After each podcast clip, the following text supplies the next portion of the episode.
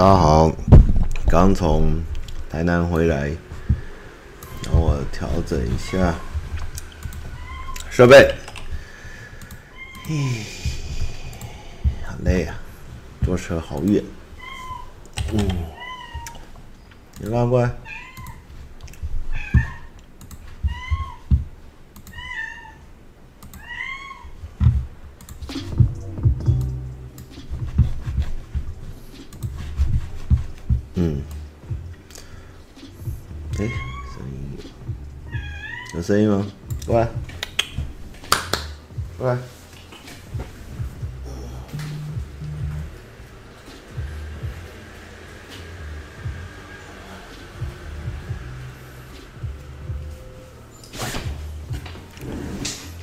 好，不好意思哦，昨天山上讯号不好，来不及发言，所以昨天直播太晚就来不及了，就改今天直播这样。但是他在塞奶啦，他今天一整天在家没人这样。好，那我们就来这周的直播。哎、这周做了什么？开了七月半演唱会，哎、很嗨，还不错，就是场地不错，大家也很捧场啊，他们也做得很认真，真的蛮好的。然后。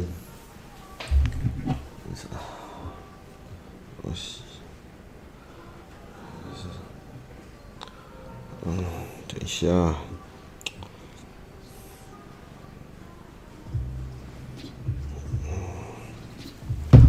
然后嗯、就一路礼拜天昨天出发去台南这样，然后就拍到刚刚下午回来，呼，很累很累，然后看了这几天都在看《咒术回战》吧，《咒术回战》不错，然后也看到《进击巨人》的最终季要要准备出了。对，进击巨人要完结，我觉得《咒术回战》很有可能，很有可能会成为新一代的神作。我觉得他蛮强的，我看着觉得蛮嗨的，还不赖。台南先不说去哪了，就就跟大家到时候就会知道，想的可能不太一样。然后，哦，真的很热诶，哦，台南真的很热，台北又很冷又下雨这样。然后我好想吃哈拉里，好久没去。那今天就。小看一下我们信箱回回，对，哎，这毛真的很多。我最近觉得哦，做什么事都不容易，但是辱华真的很容易，真的随便就可以辱华，辱华可以轻易达成。今天礼拜一，今天礼拜一，然后昨天在台南的时候晚上，觉得。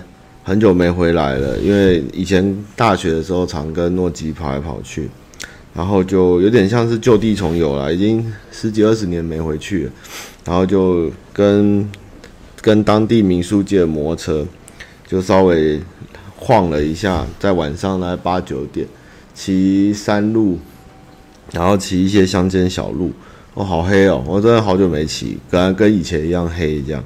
然后逛来逛去，也会觉得害怕，哎，真的太久没骑暗路，会觉得怕。但是那种感觉又有一种回到回到十八年前，不对，十九年前大学生的感觉，就是一群年轻人什么都不怕，就是晚上骑着车，唱着歌，然后到处冒险。那时候也没有用什么 Google Map 什么的，所以这次体验觉得哇，想不到。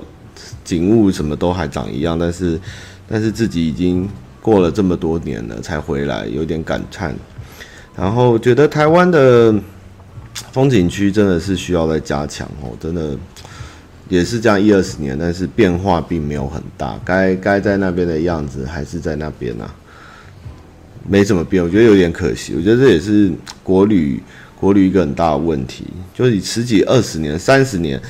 那个地方都长的东西都是一模一样，连连连外观啊，可能会更新会拉皮啦，但是里面的里面的，哎，这也是提了也哀伤，就是一直都没有一个很长足的进步，就是，对啊，然后还跑了跑到了嘉义市区晃了一下，去去想找个小吃，想看看以前的宵夜店，就会都不见了，有点有点惋惜。嗯，不过我这次回嘉义，觉得下次放假应该会去嘉义市再待个几天。很久没有在嘉义常住了，因为嘉义真的是一个蛮宜居的地方。我如果老了退休，我可能会买嘉义市。嘉义市真的物价低，然后房价低，然后人也不多，然后温度又好，然后设施也方便，医院也方便。其实大家真的有机会可以去嘉义市逛逛，真的嘉义又有。风景又有美食，然后哦，可是金刚茶北好像真的不做嘞。金刚茶北好像手真的太累了，不能做，是我害的吗？好像是我害的，真的没有。嘉义房价贵吗？嘉义房价贵吗？如果最近大家有在台北看房子或新北部的话，觉得觉得台湾哪里都很便宜啊，除了除了台北跟桃园以外，别的地方都蛮划算。你这一个。房价大概三十到五十到六十的北部人来讲，去别的地方的房价都很低啊，怎么会觉得嘉义便宜？我看到嘉义在在郊市郊那边的透天还是三房一厅，三房两厅一车位，才四百多万，那也是很便宜啊，明明就差很多，怎么会嘉义很贵？台北才可怕，真的买房在台北才是痛苦啊。然后我们有遇到一些观众，也是金刚茶、金刚金刚茶的那个加害者。啊，嘉义其实是一个嘉义市，其实蛮蛮多有钱人的。老实讲，以前在嘉义市会看不出来，但是深入了解后才发现，嘉义人乱有钱一把。所以什么诚品啊、百货公司啊、Costco 啊，什么都有。真的，嘉义非常的非常的生活，非常的舒适。虽然大家都穿拖鞋逛诚品，但是嘉义真的是很不赖的地方。以前这记得在念嘉义大学的时候，啊，昨天还看到我之前去拍过的那个嘉义的星际网站，它倒了，它竟然就这样倒了，默默的在我们拍片完也没多久，它也招租已经空掉了，在弥陀路那边，就就是真的是一个。青春的记忆就也这样消失了。以前真的晚上跟诺基跟一群男生，我们就是到处骑车去打网咖，然后打完网咖没事就去山上夜游，啊，不然就去吃个早餐，不然就大家一起窝在房间看电影，啊，不然就是打麻将倒没，我们那一群倒不打麻将，到处喝酒，然后。真的是漫无目的。其实那时候真的过得很快乐，不然就是去后站听 Live Band，不然就去台南，不然就去云林，就是骑着摩托车，就是整夜的，只要只要睡醒，下午翘完课，晚上吃完，就开始乱晃，然后然后我就带头走嘛，哦，那也没掉，家也没掉下，然后就我怎么走，他们就怎么走，所以我们就是。每天都在踹新的路，每天都在踹新的地点，然后就这没走过，或是这地方没去过，或是这地方可以有更快的方式到达，然后就这样骑车乱逛，一群人，然后也没什么钱，这样，哎，买包烟大家分着抽，然后到了以后也没干嘛，就是就是耍宝啊，讲干话啊，也没遇到什么恐怖的事情过，从来没有。华山咖啡那时候对我们的同学都消费太高。其实到了中南部念书后，才发现以前在北部的生活真的过得蛮优渥的。真的，其实很多同学真的没有办法去享受那一杯咖啡，或是去吃的时候多花一点，就是偶尔才行啊。真的，那个那个差异蛮像。可能我可以每天都吃个在家一吃个一百块，其实很多，但他们可能。一天就吃个五十块的火鸡肉便当，或是吃个吃个泡面，没钱啦，到月中没钱，像诺基他们就会去买那个家乐福的浪味的泡面回来泡，再吃个一个礼拜。那不然就是去家乐福夜市，两个男生一人丢五十，然后去拼那个蒙古烤肉叠叠乐，这样没有遇过鬼，我们从来没有遇过鬼，我们遇到最多就是就是普塔拉。比如说在蓝潭蓝潭公路被包围啊，在蓝潭凉亭被包围啊，不然就是看到有人有人投弹啊，不然就是飙车族我们跟在后面被发现啊，大概都是这样子。对，嘉义诚品倒了啦，应该没了。哎呀，所以，但是这次回去还是觉得，虽然只是闲晃逛了一下，也看到很多路开了，新房子建案在盖了。但是整体的市容或是氛围，似乎就好像才刚离开嘉义毕业，或是或是回家没多久的样子，根本就是连味道啊，没有路灯的地方啊，都长一样。对，十几二十年了，我也不知道这样是好事还是坏事。在台湾而言，能保留原始的风貌当然是好事。哦，昨天晚上在骑车的时候。有一种同学麦纳斯还是大佛普拉斯的感觉，就是在在在在在云嘉南平原上面骑车，你常常会骑到那种路很大条，但是左右就是没有灯，只有田，然后暗暗的，然后你也不知道会不会骑，也没有到那么惨会掉到产业林道或是水沟里，但是你旁边就是只有无尽的田，然后空气中就是养鸡或是养猪的那个死味。然后你就慢慢的，你也不会骑快，你就是哒哒哒哒哒哒哒哒哒哒哒哒哒。然后那个时候你会觉得，然后因为都是平原，所以你可以看得很远很广，然后也没什么遮蔽物，然后你就会有时候会觉得有点像灵魂出窍的感觉，从天空中看着自己在一条小路上，一个小车灯这样子往前进。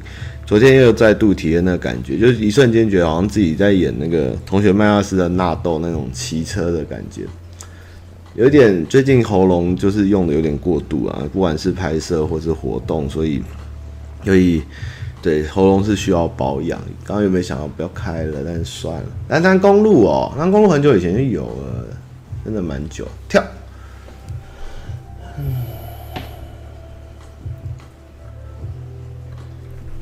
我也有喉咙要保养，呃，需要保养。对，这就是难得。不过昨天加义物价也是很高，诺基带了一个宵夜，夹了一包米粉，一个高丽菜，一包杏鲍菇，一份豆皮。大家猜多少钱？在文化路夜市，你们猜这样嘉义的酱卤味要多少钱？我们付钱的时候都傻了，我又回到了当初到嘉义买饮料拿二十块还会退十块的心情。好，很接近，很接近，四十五，四十五。你知道我们在台北买卤味已经坏掉了，随便买就是一两百。你有买过 五十块以下的卤味吗？哦，我的天！而且是嘉义市哦，不是不是嘉义县哦。还而且诺基说超好吃，就是以前我们吃，好像叫小妞吧，还是什么？就是以前很常吃麻辣卤味这样。对啊，就味道不错。对，所以所以我真的想，如果我在台北努多努力一点，存的钱，然后做到退休后，我干脆去嘉义养老，在那边生活好。因为原本就是在想。台东还是西部还是东部还是台南这样，但是东部的问题就是要回北返很麻烦嘛。最近那个猴洞又坍方，其实其实铁路东部又断了，其实蛮辛苦的，东部人真的辛苦。那可东部虽然有太平洋很棒啊，但是如果真的以一个养老或是医疗资源或是交通方便，到嘉义毕竟还有高铁嘛，还有至少也有机场，那台东也有机场了。但是总归一句，加上天气，应该还是觉得嘉义不错。好吃，吃得饱吗？诺基说没吃饱啊，但是但是那个量你们也知道，它它的量也没有说台北的量，也就跟台北量一样，就是那样子啊，四十五块而已。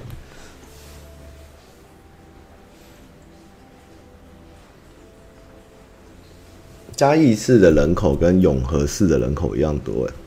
二十万人出头，我去，我那时候看到吓到的，哇，这么大的地方跟我小小的永和人口一样多，那永和人多的好痛苦。云林就有一点太偏了，我想还是要有一点，有一点热子，比如说百货公司啊、电影院啊、卖场啊，然后一些机能。而且嘉义有一个特色，就嘉义的文化嘛，历史历史文化蛮多的，我还蛮喜欢。有日式日式步调的，有建物啊，或是有一些有一些底蕴的地方。不是说云林不好啦，云林没有，而是说云林太太分散了。对，嘉义市其实是一个小小小小古都，这样，所以我蛮喜欢嘉义的。对啊，所以所以可能如果国旅好像明年不知道国国外旅游会不会开放哦？如果没有的话，再去嘉义待一下哦。对啊，好久好久没有好好吃一下鸡肉饭跟凉圆啊！而且嘉义有一个文化，是嘉义有一个独特的日本料理的文化，是据说是以前在日本人在阿里山伐木的时候，因为在嘉义会作为一个中继站跟一个重要的休息处，所以嘉义的日本料理文化是的传承是从日治时代就开始，因为那时候那边嘉义聚集很多日本人，所以那时候也开了非常多日本料理店，那很多手艺就是这样一路传下来。那嘉义的白醋就是那个美乃滋，其实也是跟日本人是有关系，就是日本人那时候的配方去调出来，停留下来的。所以嘉义的美乃滋味道不是那么甜，是比较偏酸的口感。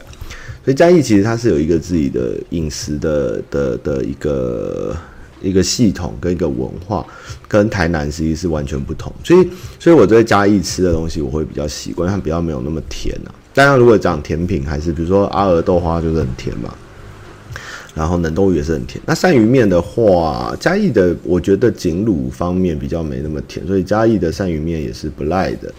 还有鸡肉饭，就是大家知道是真的火鸡肉饭在讲，因为云林嘉义这边是养火鸡的大宗，所以这边的火鸡肉饭是真的，不是真的放鸡肉丝，是真的拿火鸡肉这样。体育馆就是那样嘛，体育馆就是吃粗饱的。对，原本原本上次报道的那一间是真的蛮爱的，是比较精致，但是听说最近二代接手改装以后，听说味道有点不太一样，我就没有那么再想再去。不然他以前的柚子柚子酱油腌生鹅啊，真的是一绝，那个真的是人间美味啊，特好。对啊，所以嘉义一直在我心中是一个，也算是一个我第一次离乡背井。自己出来住的一个城市，然后它是这么的充满了探索的心情。而嘉义有豪宅区，在叫在大雅路上，嘉义人就称为他们的天母啊，他们嘉义人的天母上城区，在蓝潭附近那边的房子的独栋都盖得不错，很漂亮。鸭肉包、鸭肉羹我也是，鸭肉羹也是非常的赞哦，但是有机会大家多去，像嘉义比以前热闹了。以前我小时候啊，不是小时候念大学的时候，嘉义的小吃假日也就是那样，根本没什么人要来。那现在连那种我那时候吃一些店，同嘉义人或当地人说啊，我们不会吃那个，那个那个都没人呐、你你应该吃那个才对嘛。然后就说啊，那还不错，反正没人方便嘛，离我们近，就去吃。就那些店现在都要排队，我也是傻眼了，真的。我我觉得有时候回去一些小，真的是很小的。店像简单鸡肉饭，其实就是一个以前就是学生在吃的东西，现在也是假日会会要排队是吗？然后凉肉圆，凉圆也是这样的事情。然后猫尾猫尾巴泡芙是以前一直都是学办学办学办重点店，那个就算了，那个一直都是那样。有里长我到自己一阵子没吃，不知道状况如何。啊，乐宁的创始店在嘉义，对。啊，嘉义很好。哎、嘉义，我上次去钻巷子的时候，其实有一些店还是外地人不去，像他们有做一些像黑白切的东西，就是他们会拿那个，然后两三家蛮有名的，他就是拿西卤肉啊，是卖西卤肉啊，不是西卤肉，是西卤肉是宜兰名菜哈，就是就是他们会切那个小圆盘，然后切粉肠，切那个有灌有灌那个。冷冷的，然后凉凉，像粉状的人工制的肠，然后香肠啊，然后一些烫的肉，然后配卤熟肉，卤熟肉。嘉义那种店是观光客不太会，那个真的本地人去，那个都在巷子里。然后那些卤熟肉的店真的是很棒，非常有味。它就是啤酒，然后几碟小小菜烫完以后坐在店里面吃，那个感觉是还是很棒。那个就观光客不会去了。哦，大甲粉肠好吃，我以前去台大甲吃过一次，最近被转发的很凶，是不错啊，蛮特别的大甲粉肠。哎、欸，凉肉有很多间啦，可以找。哎、欸，嘉义还有个系统叫凉菜，凉菜在凉菜应该也算嘉义比较多，就是基本上就是烫过的蔬菜后加美加美奶汁加白醋，那基本上一定会吃烫，就是韭菜。然后芦笋，然后苦瓜，然后旁边会放个三色蛋，或是卤，或是皮蛋，然后再淋白醋。那也是嘉义在吃，不管你吃凉圆，你吃鸡肉饭，你吃砂锅鱼头，你吃西卤熟肉，都会有的一个东西叫凉菜。我觉得也是蛮推荐的。鸭肉羹真的赞。那其实大家现在很红的林聪明砂锅鱼头，真的，我说真的，以前真的没有在吃，我很少吃，因为。以前那个店就冷冷清清的，然后嘉义人也没有很特别吃砂锅鱼头。那是这几年真的是那个 Netflix 就帮了他们搭一笔，而且他们二代经营的有声有色。不然嘉义人传统嘉义人，我今天跟老板聊，就是其实他们都没有很很喜欢吃，也不是说他没有很喜欢，就没有特别的去吃林聪明这间店啊。而且林聪明比起他的砂锅鱼头，其实。我诺基说他的鸡肉饭更好吃，他的鸡肉饭很特别，然后还要配那个。我是去林聪明都点一个很特别的，叫做冬菜虾仁羹，或是冬菜虾仁蛋羹，就是会煮一颗蛋圆圆的，然后然后放在浮在那个汤上，这样，然后放冬菜跟那个那个要配碗凉菜跟鸡肉饭，那是我以前吃的味道。其实哦，嘉义酒吧我还很少跑。我以前真的，如果我现在讲，你们真的就知道我那年代。我那时候嘉义最有名的酒吧叫卡嘉利啊。这个这卡嘉利，这个是嘉义那时候最夯最潮的吧。因为那家店是小木屋形式，在铁道旁边，然后里面那时候是很多外国人，然后有时候会有 live band，然后里面可以玩手足球，可以玩飞镖，然后然后比较洋派，啊，其他的就是比较台式，我就没去了。卡嘉利好像还在啦，那个真的很老。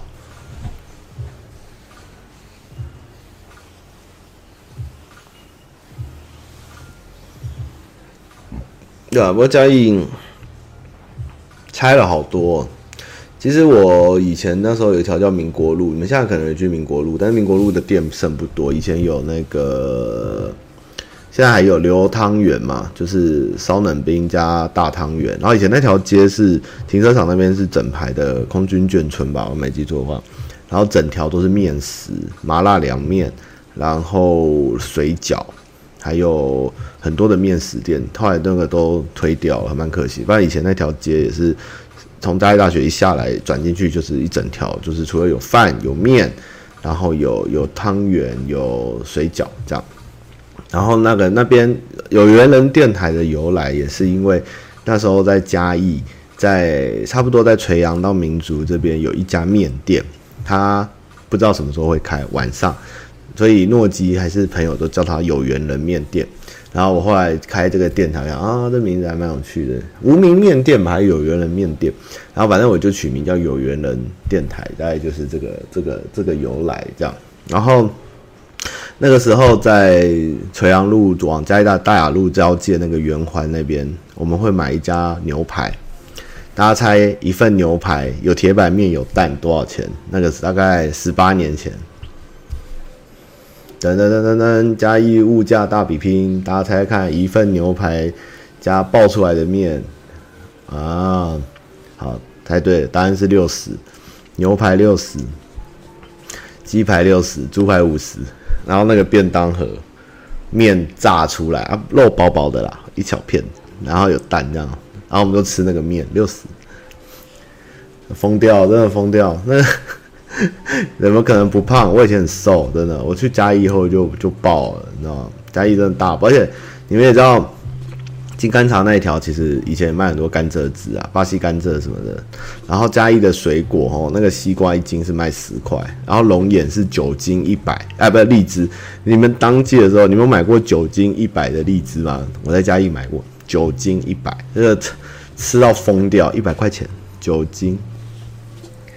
现在那个牛排也倒了啦，那个、那个、那个、那个牛排，这也是好玩啦，大家就给年轻人吃啊。然后还买过，然后您，然后金甘茶啊，金甘茶旁边其实有一家很有名的小店，比较也外地人不去，应该在地人吃，叫芋香饭。它是把芋头跟饭一起炊，然后里面会松松啊，我有点忘记了，太久只吃过一两，觉得蛮特别，但是没有，因为很多人不吃芋头。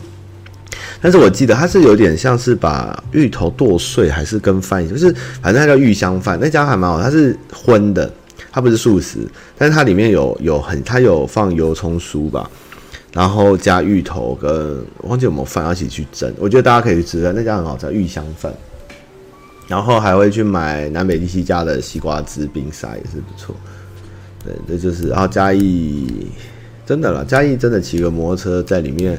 逛来逛去是蛮舒服的，老街区。金甘茶以前那条晚上其实很热闹，因为那时候旁边那一栋最贵，就是劳工娱乐中心旁边那一栋叫嘉南，哎、不对，是嘉南第一景，不是那一栋原本是嘉义市最贵的建筑，那后来跳楼的人太多，因为跳楼的人都喜欢找最高的地方爬，所以。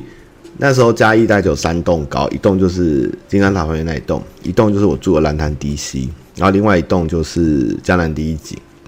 啊，这三栋后来都有人跳，有一次跳我还在旁边，就是有点尴尬。那所以后来那一条反正就开始摸，不然以前那条是很热闹。然后南帝王嘛，是南帝王，我忘记那一栋。以前弥陀路那一条晚上是热闹的，因为三大概有三间网咖，现在剩一间，然后。呃，星际网站就是我们对面那边有咸酥鸡啊，有意大利面，然后另外对面也是网咖，然后转进去巷子就是体育馆寿司，然后往金刚厂那边还有网咖跟一些自助餐店什么，然后再走到底的时候会有个弥陀夜市，所以以前那一条算热闹，但是我昨天去的时候觉得哇，怎么变那么暗，也是有点有点可惜啊，真的可惜。兰潭滴溪是我我亲戚的房子，对，我那时候念书的时候就住在兰潭滴溪。我还记得我有一次上学迟到，我就拿着苹果，吹着摩托车，就是往嘉义大学骑，就边骑边边骑车，然后没戴安全帽吃苹果。然后警察过去后回来把我拦住，他就说：“你没戴安全帽就算了，没关系，算了。但是你还在吃苹果，这个一定要抓，太嚣张。”于是我就迟到被开了罚单。我应该要拿苹果丢他，才可以跑得掉。这样，不过那个时候兰潭滴溪鬼故事很多。我们常常有朋友就是要过桥去学校的时候，有个小小桥，那个双双向到大路会变很小的桥。我们同学那个不会骑摩托车的，会一个一个骑下去，你知道吗？他们会从那那个是个桥下面是是排那个湖的湖的水道。那时候我们同有同我们有外系的男生要追我们系女生，反正啊就借摩托车这样，反正就不知道怎么骑，可以从路。骑过旁边的分隔岛，然后掉到那个沟下，哎，这怎么骑的？你知道吗？然后蓝潭凉亭也有自焚过，然后晚上经过有发现神秘仪式，国外常常在捞浮尸什么的。然后我还有一个经验是，嘉义大学学生最无聊就是半夜要去阿里山看日出。然后我记得隔壁有一个系，他们一对男女吧，然后就是骑到。阿里山，因为其实阿里山下来其实是很累，因为你上面很冷，然后天亮的时候下来其实很容易睡觉。然后好像是过弯的时候，就是男的也昏，女的也昏，就是骑摩托车。然后好像过一个大弯的时候，后座女生被甩到山下面去，而且重点是那女的还救回来，好像被树枝勾住还是怎样，还还救回来了。我真的听到傻眼，就是诸如此类很多很。很嘉义的，就是那那我记得我大一那一年，超多人就是往山谷下面飞，对，但是都奇迹式生还。然后之前两直播聊过，我跟诺基以前中秋节只要在嘉义过的时候，那个台客齁五十台 Vino 在兰潭水库旁边站两排，然后就是我想青山宫那个真的没什么。那个蓝潭水库是两排，你车子从两排 Vino 中间过去，他们是拿风炮对射，你知道吗？两边对射。然后那时候我学长说要坐计程车，就是中秋回来的时候，就是要一定要过那条路回到学校。然后他们在对射，然后那个时候没有关车窗，那个炮这样就从车窗这样就就就就就这样过去，这样哇疯掉。那个嘉义的 Vino 真的很凶，那时候他们都是。安全帽就是西瓜皮含着，然后就是不会掉嘛，然后骑 V，然后骑很慢，然后就是车震，然后会从蓝潭出发逛文化路两圈，再走再走垂杨或民族，然后上大雅，再回到蓝潭，然后大概一个礼拜要进行这个一次这个仪式，然后你跟在他们后面会发现，就是我跟过，有点有点尴尬。但是那时候他们的车就可以看出那时候流行什么，那时候一开始 Vino 嘛。然后后来是忘记哪一排了，我忘了。他们会一直换车，就大家会一起换同一款，这样蛮有趣的，超超超夸张啊，超夸张啊！Dio Dio Vino Dio，对，后来变 Dio 这样。对，他现在我也不知道嘉义飙车主应该都长大了吧？应该蛮后悔当时做很锵的事情。而且嘉义大雅路也是一个传奇，它有很多神奇，像你们知道五角船板就是一家。台中很有名的台菜店，现在在嘉义有分店，就开在大雅路上。还有一家很有名的原住民料理啊，然后东山鸭头也在嘉义市开过分分店，结果一下就锯掉，因为大家都宁愿去东山买鸭头，也不要吃东山鸭头开在嘉义市的分店。然后大雅上面的餐厅，日本料理，然后茶喝茶的谈事情、乔事情的茶坊，里面盖的也是美轮如画这样。然后火锅店啊，什么高级的也都在大路上，还蛮好玩的。五角板板加一应该也到了。好，我们就继续聊一下信箱。不小心聊太多。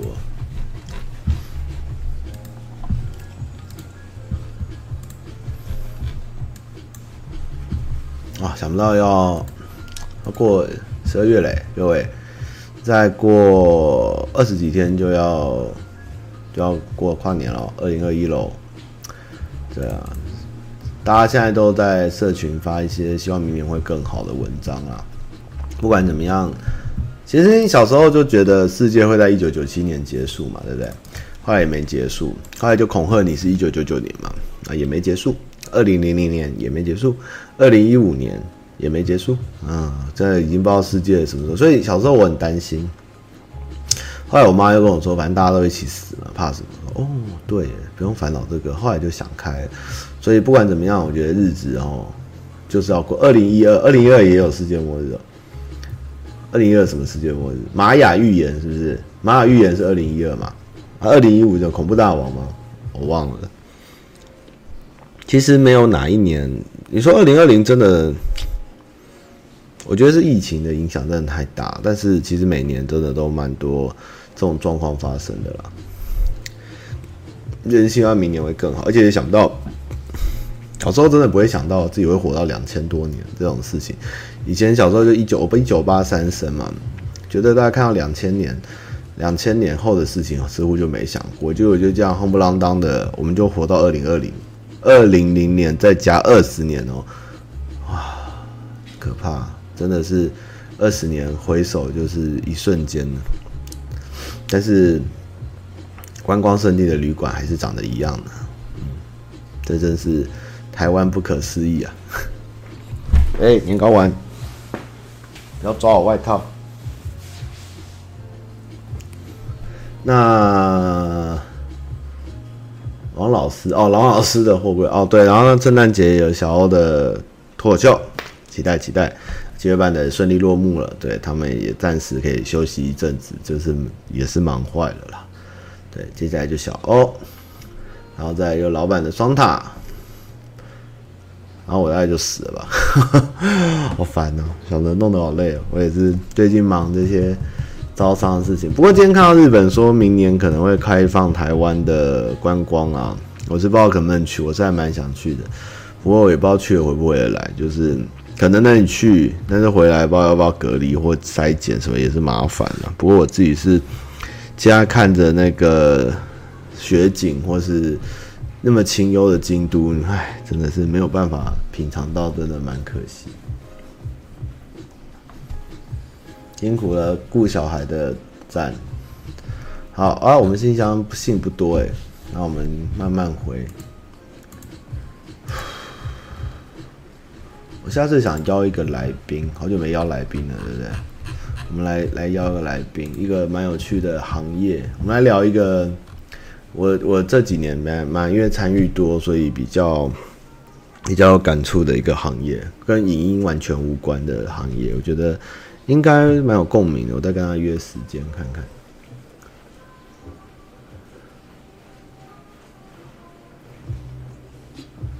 我住在台北吗？对，我住在台北。C H，他妈你好。我是高雄某国立大学大二学生，上个月奶奶离开了，因为我是隔代教养，所以受到很大的打击。因家里因素，奶奶那边需要我每个礼拜都回去台北帮忙。第一个月累到没时间难过，这个月学校考试考得一团糟，第二个月好像忘了怎么生活，书读下去，张开眼就提心吊胆，很害怕，很恐慌，紧张到静不下来，身体还会微微发抖，害怕我这辈子就这样了。强妈妈，请问我该怎么调整心境？谢谢唐妈妈。嗯，嗯，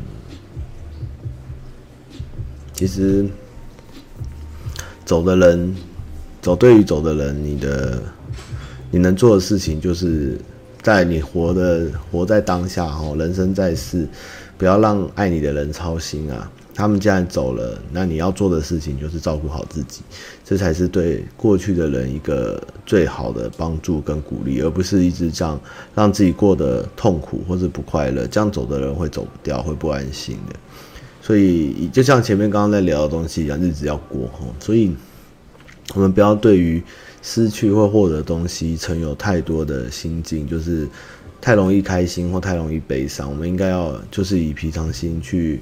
做好自己人生的步伐，真的，我真的觉得，虽然我们没办法跟灵界有什么互动，但是你能把自己照顾好，我觉得对于所有的长辈跟过去的人而言，都是最好的帮助。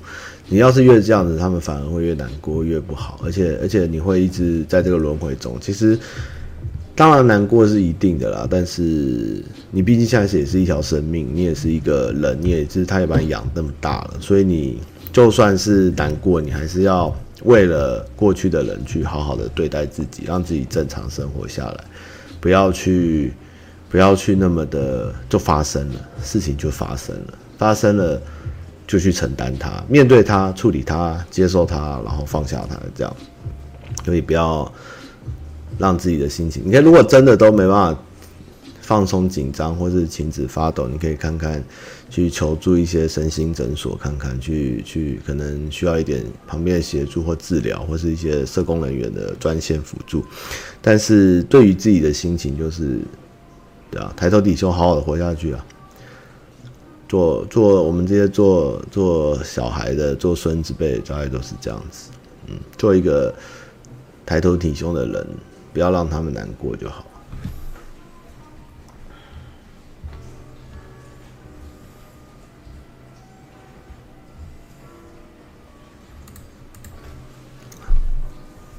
为什么做很多计划，很多集就没？因为时间会变啊，还有业配啊，还有很多哎、我觉得，因为现在很多集都有连贯，也没发现嘛。就是我们今年有下半年有调整蛮多，吉祥餐车就一直在出，然后 Troublemaker，然后还有有几个系列一直固定在在做，因为有的系列已经事过境迁啊，有的是。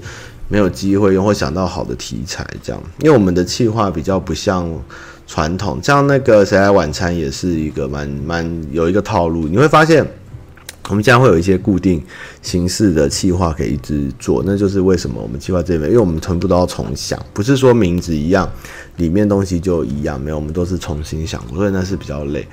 但是最近就是为了提高我们的片量跟跟维持，所以会有一些比较有一个有一个有一个缝在，然后里面来在来宾上面做调整，或是它的内容上面的调整。但是它的框架是以前我们是连框架都打破，我们每一集就是全部重来，所以很多集就没办法一直去抠笔或往下做，因为会 会可能会突然觉得没劲，或者做这个其实不合乎时间成本效益这样的感觉。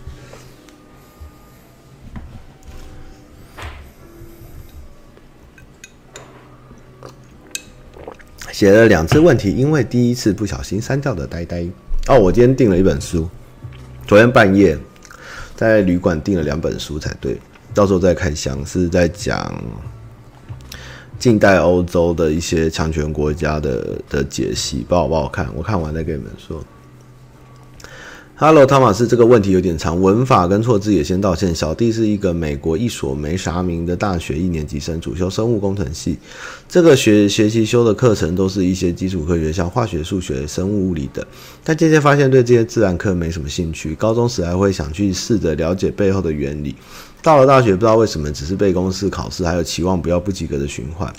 功课也只想赶快做一做，去念自己喜欢的事，像看小说、画画、写作。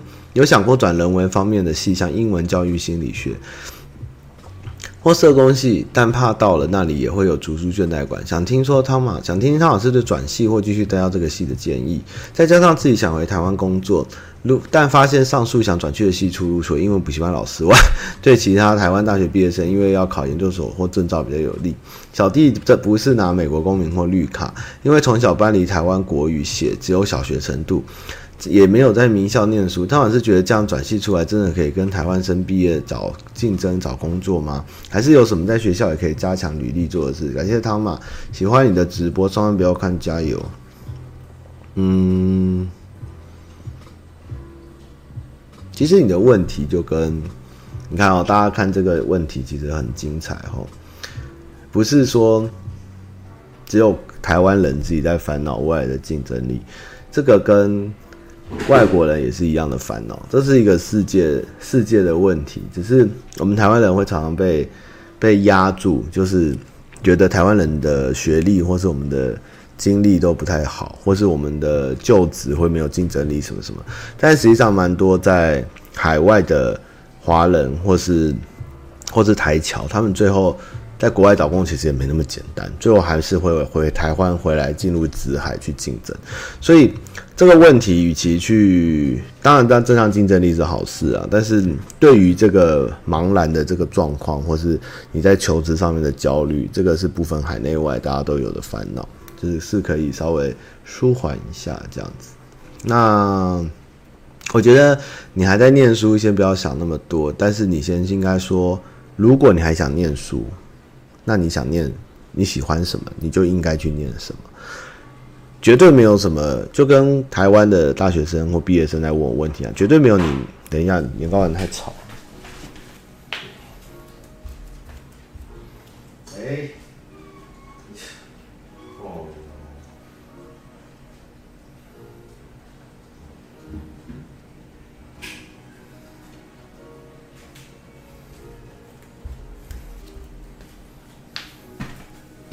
年糕哦，年糕丸，海龟汤完整版哦，有啊。其实我们后面玩很多场，但是不能放，很可惜。算了，不要再提海龟汤了。我们也是很努力，哎，算了。刚刚年糕丸站在大同电锅里看着我，你想干嘛？不可以，不可以把自己变成肉。他竟然站在大同电锅，你到底在干嘛？你想死哦？哎，所以念书其实应该是去念自己喜欢的科系，然后先念完再来想。你先不要去想未来的事，因为未来真的太多变化了。所以，与其你现在先应该厘清还想不想念书，然后念完书以后。再来看怎么走。那如果要回台湾工作，我觉得你也不用太烦恼。我觉得以英文的环境的话，有一些企业还是有用的。一样啦，就是打回初心，就是你的状况跟台湾大学生一样，就可能虽然不是名校或者不是什么科系，一样找工作，但是你的长处是中英文好，他们是中文好，但是最终你要选的行业还是得从头再来起，所以也不用太。如果你没有要求一开始就是高职外商或者什么的。我觉得你中文有基本的认知，那些重点还是一个上进的心，跟对于这工作可不可能放下身段重新开始了。那念书的时候，当然就是希望你念的快乐为主是比较重要的。唉，别提了，海龟汤的事。其实我们玩到后面玩得很开心，很很多很快乐，对。但是，对大人的悲哀，唉，不要再提了。当只猫多快乐，那个还会站在电锅里。再来是瓜口瓜四，哎，口瓜四口。嗨，汤马，小弟情史不多，最近一商以为没遇过的问题想请教您。然后刚好看到一个月老的问题。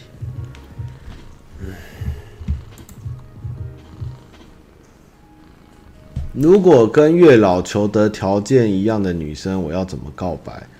那就跟她开口跟她讲，我喜欢你，要不要跟我在一起啊？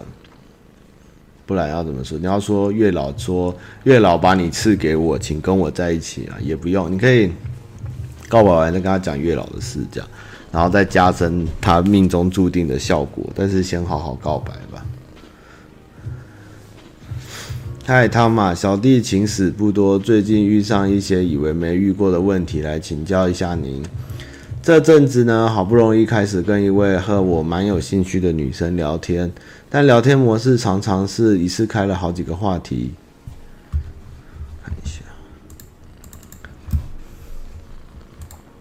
但对方过三四天才回，虽然晚回，但看得出来他没有敷衍我的意思。面对这样状况一直不回的时候，难免会很难过。有时候看到他发现动却没回我，会不会暗示自己说错了啥？但也不知道怎么做比较好。我应该要一开始暗示我对对方有兴趣吗？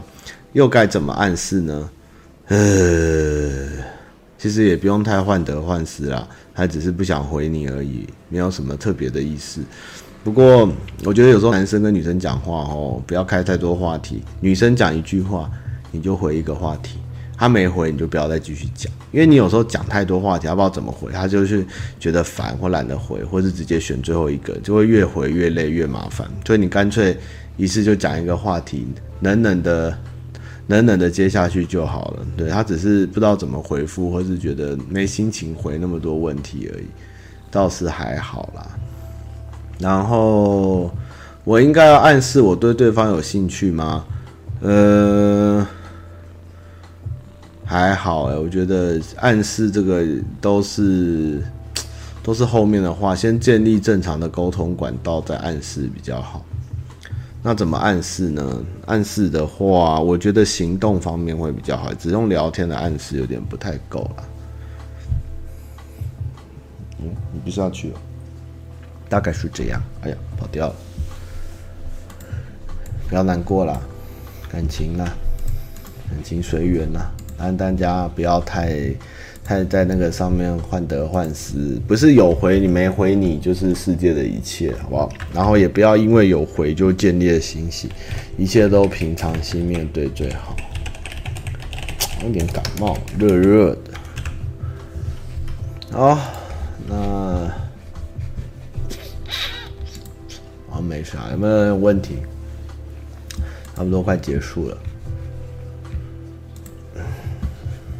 要回电锅了，对，他要回大同电锅。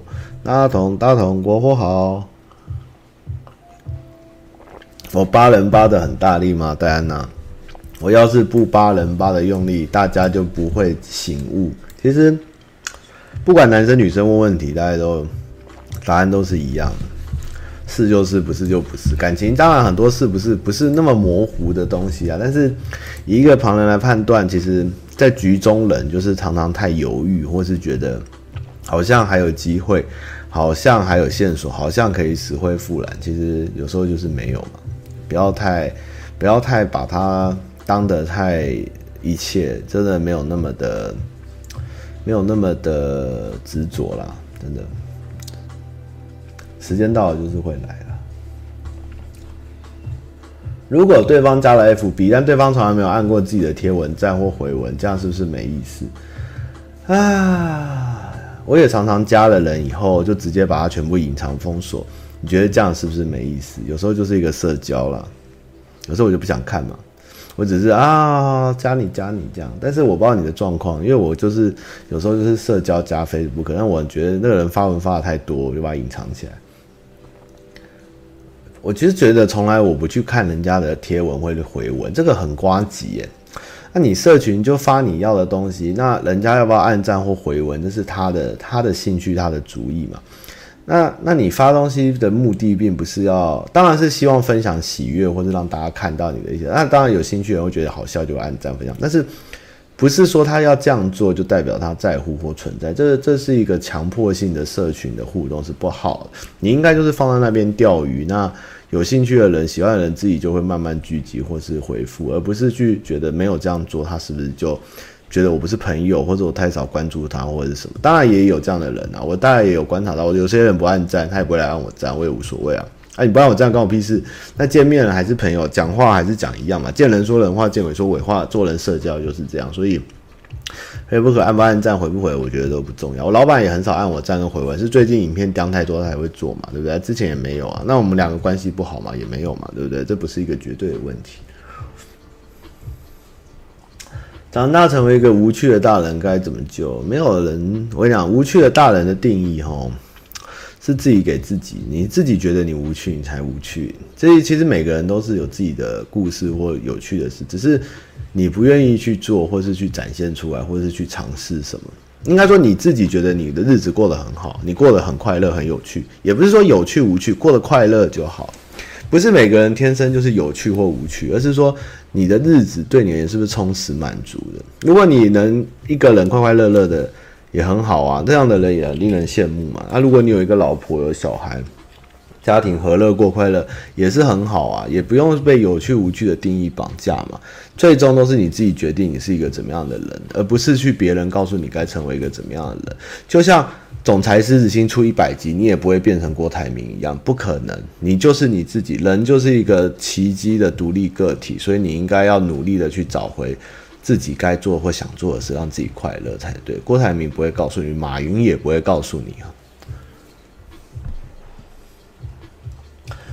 痛了无数次才知道自己在执着。我跟你讲，人哈，这个恋爱哲学，罗兰巴特就是在讨论人就是喜欢自作多情啊。当你都没有自作多情，就是正常面对跟社交的时候，你才会发现爱情的真面目。不要把它想得太美好，也不要把它想得太破灭，就是用你的正常心去谈恋爱。有在一起是就是在一起是你运气好，没有就没有，不需要去特别的情绪被带着走。这样当然遇到好的人要值得争取，但是没有也就是甩头就走，潇洒一点，不要太患得患失，真的这样对人心很累。请问小奥脱口秀票房卖完了？嗯，他马合照嘛，遇到我就可以合照，小四。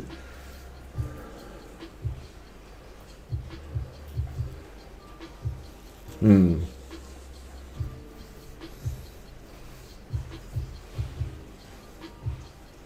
你应该一晚上思考人生，他马是你压力很大吧？其实你们的问题都不是什么太大的问题，老实讲。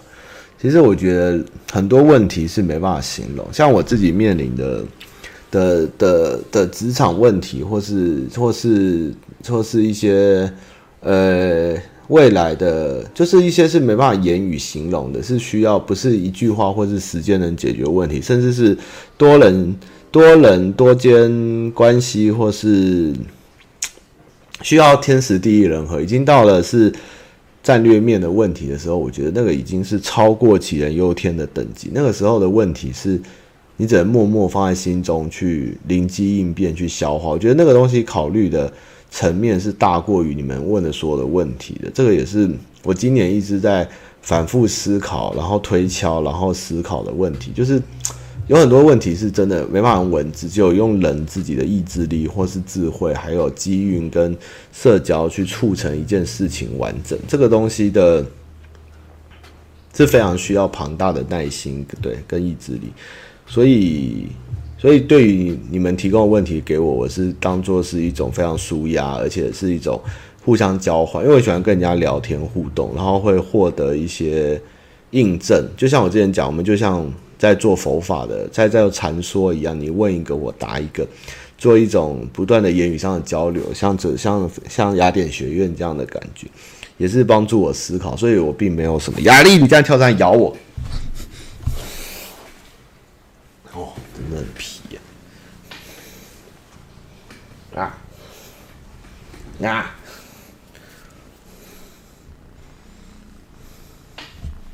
哦，是延长寿，好啦好啦，延长寿也是赞赞的齁。我没有想担任主管职，就变成主管职。我从小就想当跨国精英，也没有完成。有问题写信箱比较好哦。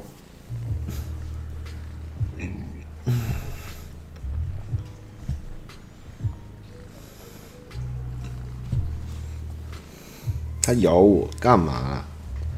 蚕丝最近没什么新的耶，我再去找找看，再跟各位分享。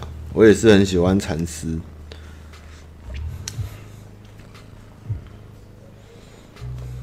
我跟你讲，这几年的感触是人哦，越活是越简单。你看，有钱有一点预算了，却吃不起大餐；有了时间，有了车，但你却跑不了很多地方。啊，有了房子，有了什么都有以后，你却不知道要做什么事情，你不知道玩什么游戏。你有了 PS 五，你有了 Xbox，你有了顶顶规的 PC，你却不知道玩什么游戏。然后，只希望能多留一点时间给自己跟家人，还有可以不要再烦恼，跟像年轻的时候一样无忧无虑这样。然后可能。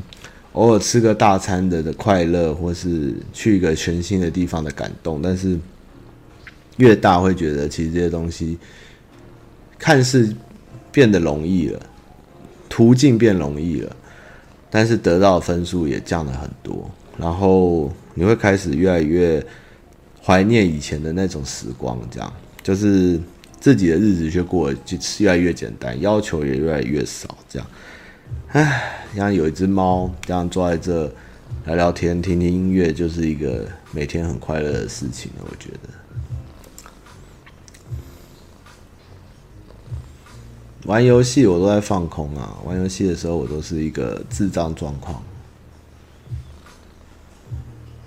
老板没有要拉看板，大家是不是误会？每个人都说你老板要拉那个看板旗吗？当然没有，我们是疯了嘛！我把老板弄死，我老板弄死谁来付钱呢？当然是招商用的车而已啊！就像你们住学校旁边还是会迟到一样，你知道吗？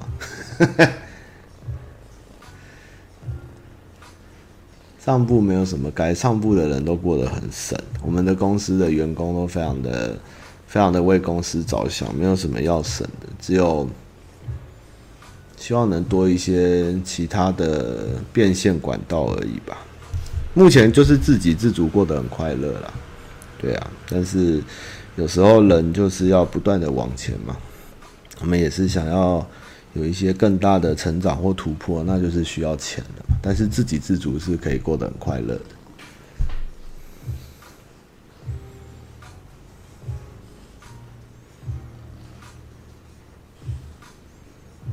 哦，二零二一我回来那个期待哦，二零二一的期待应该是，嗯，其实我觉得目前最大的隐忧应该是 YouTube 这个行业在台湾还可以持续多久？我不知道这个网络创作者这个这个热潮跟这个行业它的寿命跟。未来的转变跟面对的挑战有多么的巨大？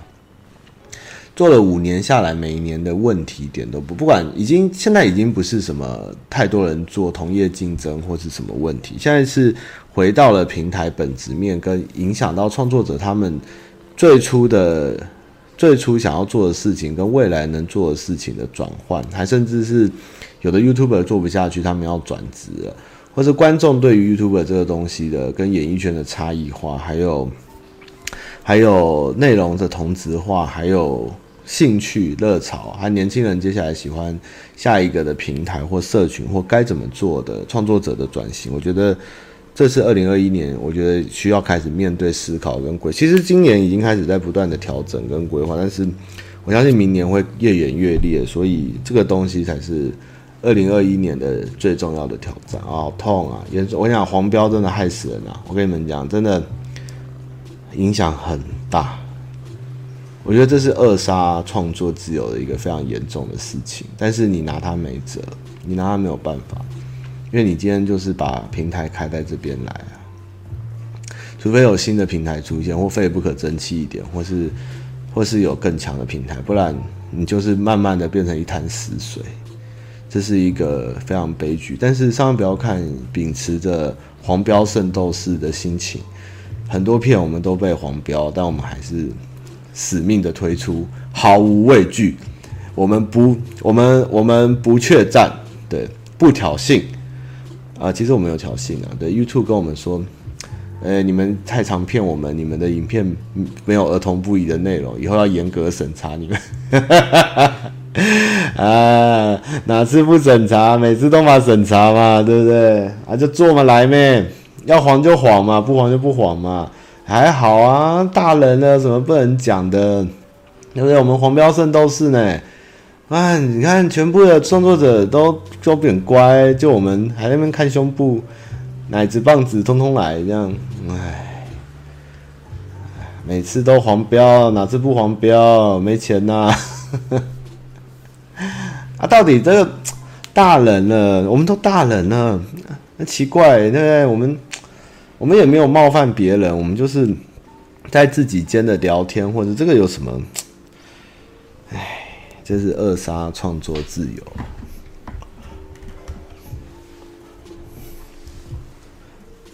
没有人，我想台湾没有人能帮忙 YouTube 这个问题，这个不是谁谁谁拳头大就可以解决问题。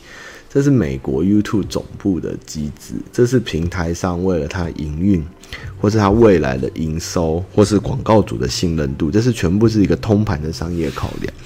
骂归骂，但是你今天站在平台上跟经营者的角度的时候，他们所做的事情，一切都是情有可原。基本上，我们这些人就是被养套杀，就是反正你在这边聚集了，做出声量，我现在开始收缩你，让你变成我们平台要的样子，然后置入广告，然后我们获取最大的利益，知道吗？这一切都是合理的商业行为，所以不需要去这么的惊天动地的鬼哭神嚎。就是你今天没平台，你就是得被人家钳制，就是这样而已。就是其实问题就是那么简单而已。张苗干至今仍未跨足抖音，因为有我们的坚持。我相信我们去了抖音以后，大家就会背离我们，就我们自己没有抖音。所以大家如果不排斥，我们明天就来开抖音账号好了。看看能不能多赚一点钱。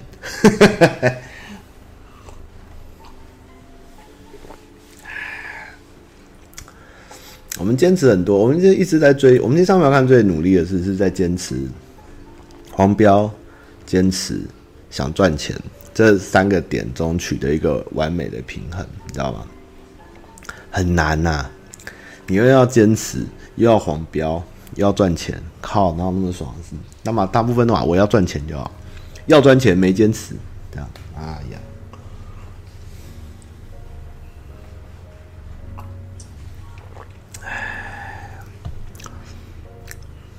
其实我那天才知道，原来抖音的抖音在台湾不是中国直营，是代理商。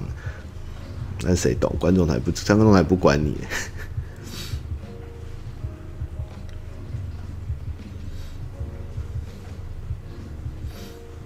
老板哦，老板有这样讲吗？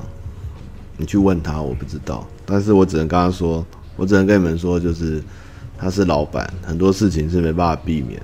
他如果自己没有达成这个承诺，那他也是只能面对这个这个责难，因为真的很难。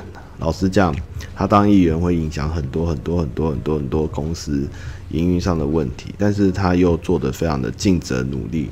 所以，我其实是不管这个过程多苦，我应该都要支持他，还有公司都应该要支持他去完成他任内的事情。但是，毕竟我们不可能永远做慈善事业，员工薪水也不是慈善事业啊，还是得发，还是得赚钱呐。骂归骂，你们可以骂，但是我们也没办法，我们还是得养人呐，这就是供需啊。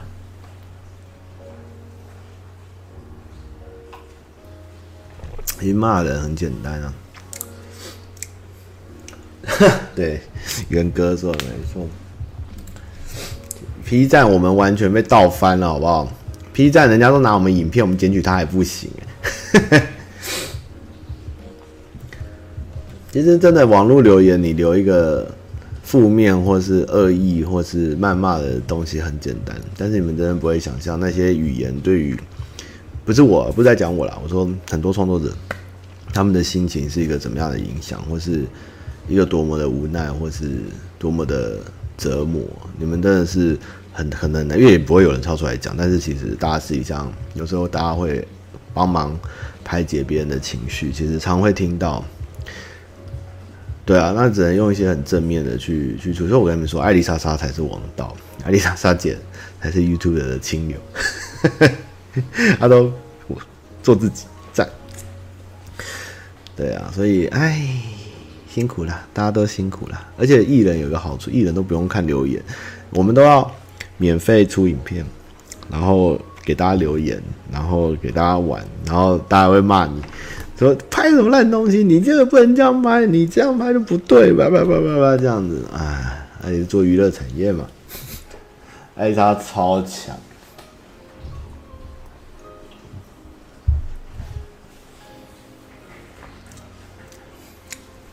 其实你们也要看商标，看那么多年了，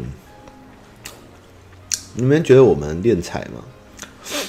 我们其实真的很苦逼耶，我都被人家笑哎。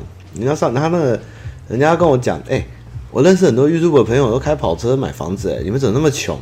我说靠北啊，我怎么知道我们怎么那么穷？虽然我们穷，但是我们有志气，对，我们过得还不错了。不是不练财，而是这东西我自己都买不下去，或是我不需要的东西，我们就不想卖，你知道？我推掉太多的商品合作跟联名合作，还有莫名其妙的合作，但是都不行，我觉得都没办法，都都第都没办法承诺这个，所以只能自主性的研究开发，这样没办法去很轻易的冠名了。如果真的也要 cost fee 或是或是做出什么东西，一定是为一定会给你们一个非常好的理由解释为什么会这样做，因为自己都没办法接受的东西是不应该卖给别人，就像一个业务一样，你应该要，哎、不一定啊，好的业务是连自己都不知道它是什么或不需要的东西都能卖掉，对不对？像苹果一样，iPad 就是一个很好的例子。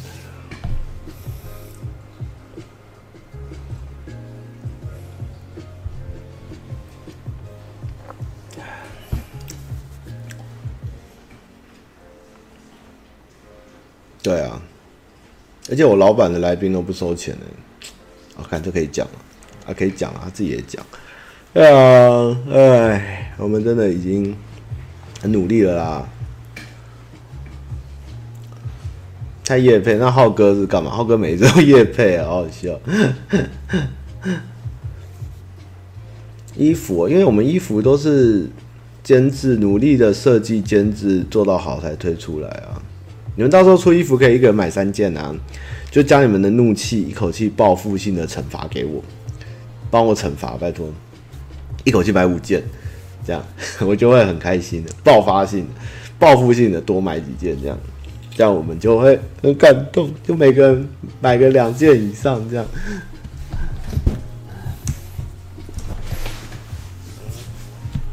嗯，其实每个人有钱都有他的目的，我跟你讲。最厉害的是有钱又有名又做对事，应该是要做到这样，而不是苦逼，但是只有好名声，何必做那么辛苦？当然是希望能做得好，又有钱又有名声，这样才是真正的赢啊！对，这才是最难的挑战。对啊，变现。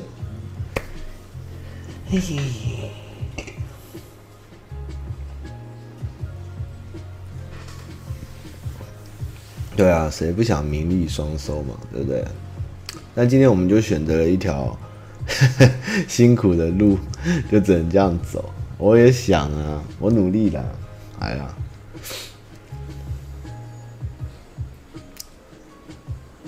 如果以商人角度，馆长当然成功了，对对。但是我们就没办法，什么都放三万，不要看卖给你们嘛，对不对？我总不能这样子，嗯，我也不知道哎，随便拿一个东西写这是上万表款，然后卖你五百块，这样有没有不行啊？你们一定有人会买啊，那没有意义啊，这个就，嗯，难了。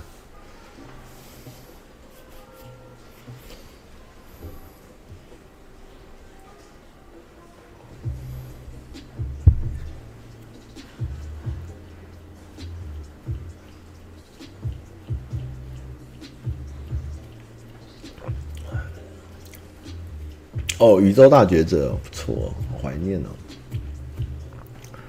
呃，卖贴纸不错，你们想贴哪就贴哪。好了，直播在这边啊，我要我要去打魔兽了。谢谢大家收听，也没什么啦。其实你们消一般消费者角度或是。要是观众角度看很多事情，可能觉得为什么他要这样做啊，愤慨啊，然后可能有很多不能谅解的地方。但是如果你今天站在经营者角度或是公司的角度来看，有时候有一些你们觉得很扯，为什么太堕落了、太荒唐的事情，但是对他们而言，他们也有非常多的不得已，或是当初做了一些魔鬼的交易，或是做了一些他想要的目的，或他原本就希望达到这样的东西。其实真的没有什么绝对的对错，或是这样做不对或不应该。只有人最终还是不能跟利益对抗。人在这里面频道有个观众在里面，他有跟我说，所有违背人的本性的事情都是不对的，不对的措施。就是我们还是要以人最原始的出发的利益，或是他想要获得的人性的险恶面这些东西来考量，就会很多事情就会其实是很合理的。加油，衣服一人买十件哦，赞。